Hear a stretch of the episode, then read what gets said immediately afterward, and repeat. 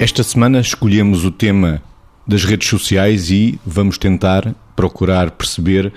os diferentes comportamentos que nela existem. Vemos, por exemplo, que a agressividade, a raiva e a cólera têm vindo a dominar muito os comentários, as publicações nas redes sociais. Vítor. É, isto reenvia para aquilo que é também o desenvolvimento das redes sociais estar a condicionar ou ser condicionado por um determinado tipo de sociedade que vale a pena nós olharmos, porque a questão que se coloca é que as pessoas foram para as redes sociais partilhar muitas coisas e dar a sua opinião como se fosse importante ter um, um momento de glória acerca daquilo que pensam ou acham ou são uh, e que às vezes não têm coragem, neste caso da cólera e da zanga, não têm coragem de dizer diretamente ao outro, como não estão em direto com o outro, fazem de alguma forma isto em diferido. É como aquelas pessoas que antes não eram capazes de dizer qualquer coisa ao outro, mandavam na carta, não é? Agora utilizam este circuito, só que o impacto deste circuito é, por um lado, é, é, caótico e catastrófico, porque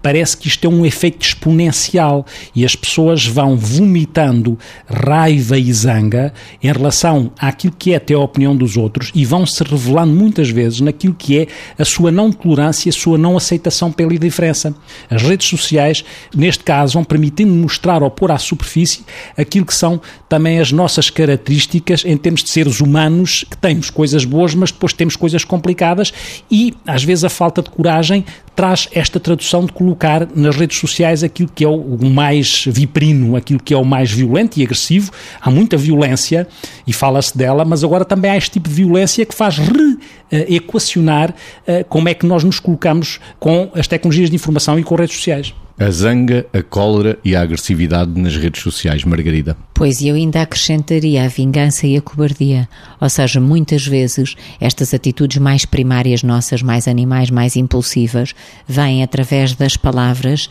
que se escrevem, que se colocam nas redes sociais, etc., como uh, forma de destruir o outro. Ou seja, uh, eu ando aqui a guardar algumas coisinhas contra ti e não te vou dizendo. E às tantas, na hora própria, porque alguém se expõe uma umas vezes ingenuamente, outras vezes porque as pessoas também já caem no uso das redes sociais como se tivessem que ir lá dizer tudo. Às tantas, de repente, até, até se esquecem por quantas pessoas é que estão a ser vistas as coisas que elas dizem, não é? E depois aqueles que andam a ressabiar e que porventura têm relações ou mais conflituosas ou têm personalidades mais difíceis, vou dizer assim, mais perturbadas, chegam lá e aproveitam o tema para explorar da pior forma possível, muitas vezes vingando-se e às vezes até cobarde porque nós também sabemos que muitas vezes as redes sociais são usadas por pessoas com nomes fictícios, com pseudónimos, etc. Pessoas que não se mostram e aproveitam a rede social para usar a violência e, de uma forma gratuita, destruir o outro. Ou seja, terem reações